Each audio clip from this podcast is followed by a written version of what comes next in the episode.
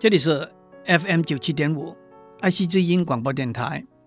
您所收听的是我爱谈天，你爱笑，我是刘总郎。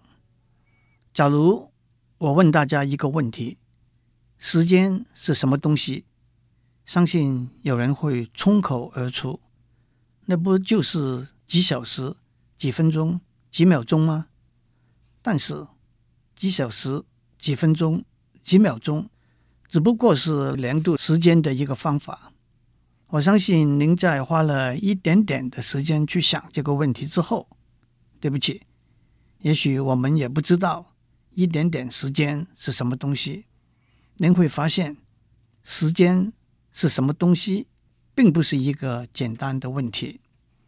让我首先引用有名的神学家、哲学家圣奥古斯丁讲的话。时间是什么东西？假如没有人问我，我知道；假如有人问我，要我给他解释，那我就说不知道了。哲学家对时间这个观念有两个不同的看法，一个可以说是现实主义或者是纯科学的观点，包括牛顿 （Isaac Newton） 在内，他们认为时间是宇宙之中。一个绝对独立的观念，时间加上空间形成宇宙最基本的架构。时间加上三维的空间，就是大家都听过的四维的时空 （four-dimensional space-time）。一个物体在某一个时间在三维空间里头的位置，就是宇宙里头最基本的一个描述。从这个描述，我们可以把速度、力、能量这些观念导引出来，但是反过来，空间和时间是最基本的观念，是不能够用其他的观念导引出来的。在四维的时空中，有四个坐标，空间的三个坐标用长度来量，我们以公尺、公分等作为量度的基本单位。时间的坐标用时间的长度来量，我们以小时、分秒作为量度的基本单位。在科学研究和工程应用上面，精准的计时是非常重要的。现在我们用原子共振的频率作为时间长度的标准，这就是所谓原子钟。现在的原子钟一百万年里头的产物还不到一秒。不过，在这个坐标的观念底下，我们还得问：时间是连续的吗？换句话说，这一瞬和下一瞬之间是断开的还是连续的？也就是说，还有没有中间的一瞬？其实，这是物理学里头一个重要深奥的问题。相对论和量子论都假设时间是连续的。换句话说，时间可以分成无限多个瞬间，不过到目前为止，物理学家还没有成功的把相对论和量子论结合起来。如果他们能够发展出总集成的相对量子论 （relativistic quantum theory），那么时间是连续还是断开的，仍然是一个目前不知道答案的问题。让我打一个叉。目前物理学家能够看到最短的时间的距离，是当电子移动的时候，相隔一一亿分之一秒，那就是十的负十六次方的影像。回过头来，时间的观念还有另外一个和现实主义相反，以德国哲学家、数学家 Leibniz 莱布尼兹为代表的看法。也就是时间不是一个绝对的架构，而是帮助我们决定事件相对的先后次序，比较事情持续的时段的长短的一个基本架构。换句话说，现实主义者认为时间是一个绝对的量度的坐标，时间是独立存在的一个观念。而相反的看法是，因为我们有知觉。时间才会存在。阿里士多德就说过：“如果知觉不存在，到底时间存在不存在呢？用同样的观点来看，位置和数目也都是帮助我们决定物体相对的位置和相对大小的基本架构。因此，一个相似的问题是：如果我们不会数，那么到底有没有可以被数的东西呢？也许这样讲起来有点悬，不过这倒把我们带到一个心理学家讨论了很多的题目，那就是客观时间 （proper time） 和主观时间 （subjective time） 的分别。客观时间就是在一个绝对的坐标上，用原子钟一分一秒的计算出来的时间。火车进站。五点三分十四秒是用码表量出来的，主观时间就是我们心理上所感受到的时间。换句话说，主观时间是一个人对独立的客观时间的知觉和估计。一个要赶火车上班的人会觉得火车误点了很长一段时间，甚至还会骂十几分钟了，怎么火车还不来？可是，一个在火车站跟女朋友道别的人，却会说：“这倒霉的火车怎么那么准时？”很明显的，客观时间的量度是独立的，主观时间的量度是受心理状态影响的。快乐、兴奋的时候，真是不知时日过。出去和朋友逛街、买东西、唱歌、吃宵夜，一下子。就是爸爸妈妈规定要回家的时候了，可是悲伤、焦虑、紧张的时候却是度日如年。太太在医院生产，在产房外面等待的先生，明天有个重要的会议，半夜醒了总是睡不回去，都会觉得时间过得很慢。当然，主观时间的年度也受到外在环境的影响，大热天。躲在冷气开得很充足的家里看电视，时间过得比较快；冬天下雨，站在路边排队等公车，时间过得比较慢。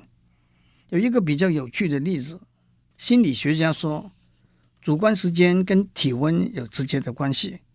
体温高的时候，觉得时间过得比较慢；体温低的时候，觉得时间过得比较快。太太发高烧。先生出去替他买药，先生说他去了二十分钟，太太却说他去了三十分钟了。潜水到海底的人，因为他的体温在海底下降，所以他们觉得停留在海底的时间比实在的客观时间短。有一位地理学家被困在一个雪封的山洞里头，几乎两个月，陷入近乎休眠的状态。但是他出来的时候，还以为只困在里头四个礼拜而已。不过，一个最有趣，也的确得到大家认同的现象，是主观时间是跟年龄有关系的。年轻的时候觉得时间过得比较慢，年纪大的时候觉得时间过得比较快。小孩子的时候觉得暑假好长好长，年纪大了。觉得刚刚才吃过端午的粽子，中秋的月饼又已经上市了。甚至有科学家估计过，一个四十岁的人和一个十岁的小孩比较，四十岁的人会觉得时间过得比十岁的小孩快一倍；和一个二十岁的年轻人比较，四十岁的人会觉得时间过得比二十岁的年轻人快百分之四十。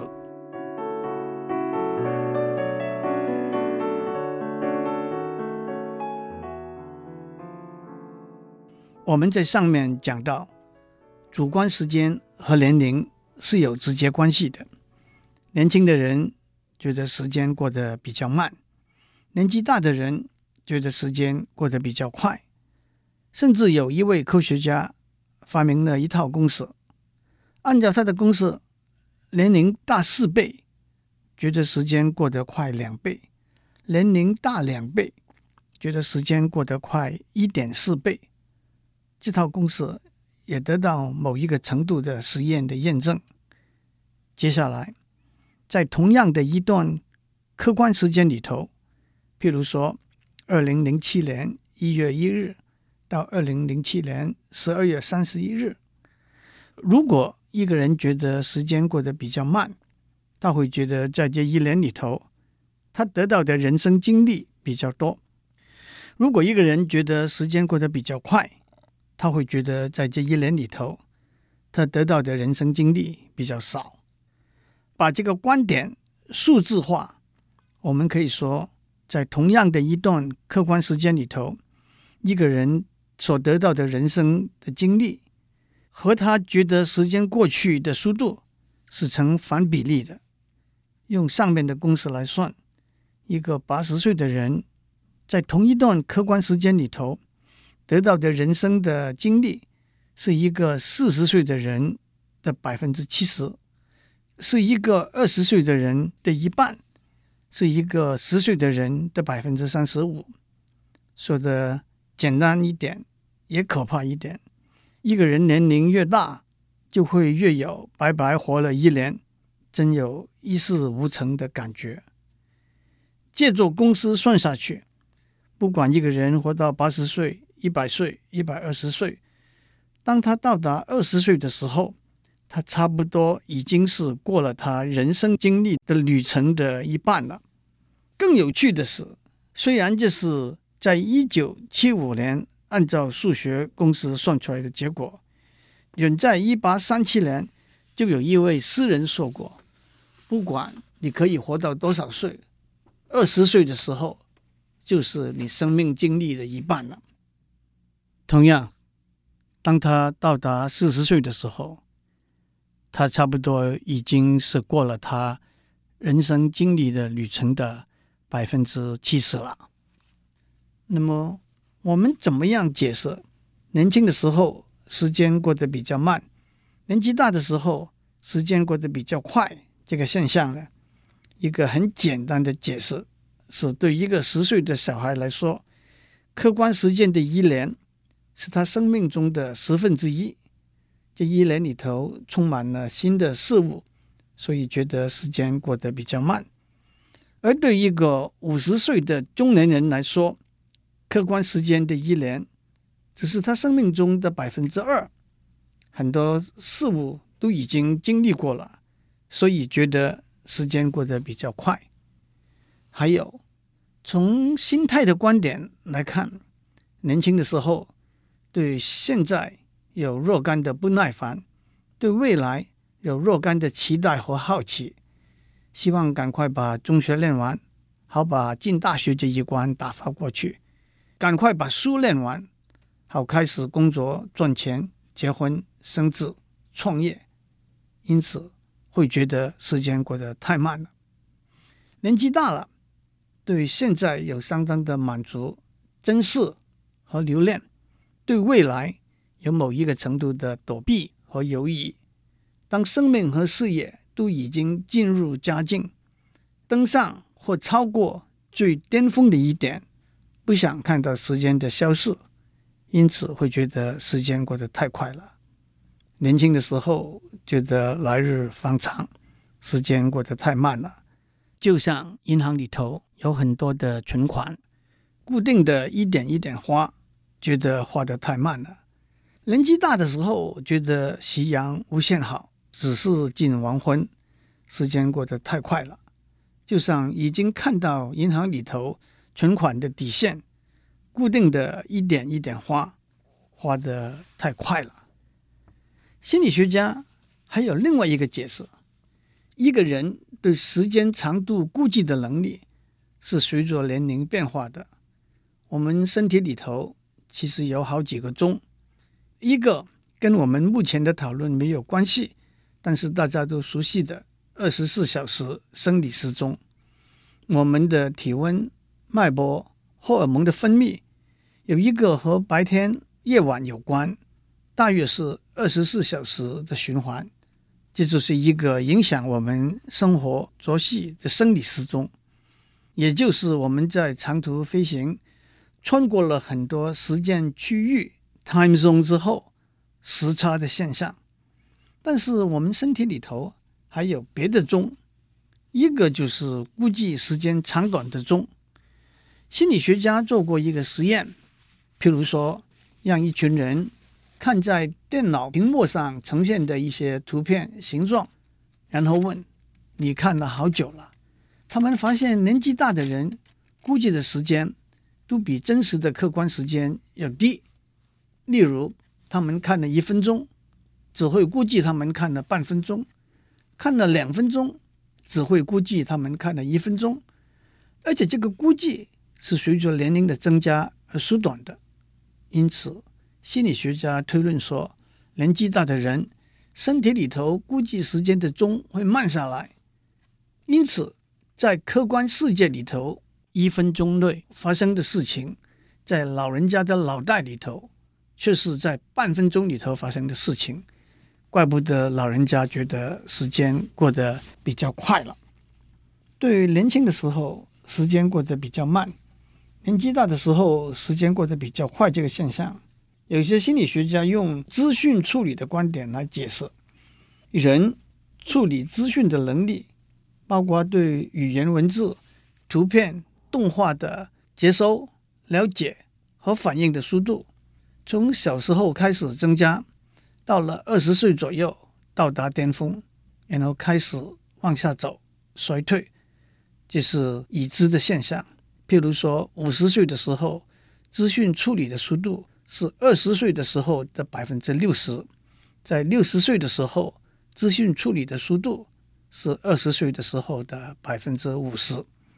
心理学家就说，资讯处理的速度快的时候，觉得时间过得慢；资讯处理的速度慢的时候，觉得时间过得快。就像一个球在我们面前穿过，反应快的人。觉得球走得并不快，反应慢的人觉得球走得太快了。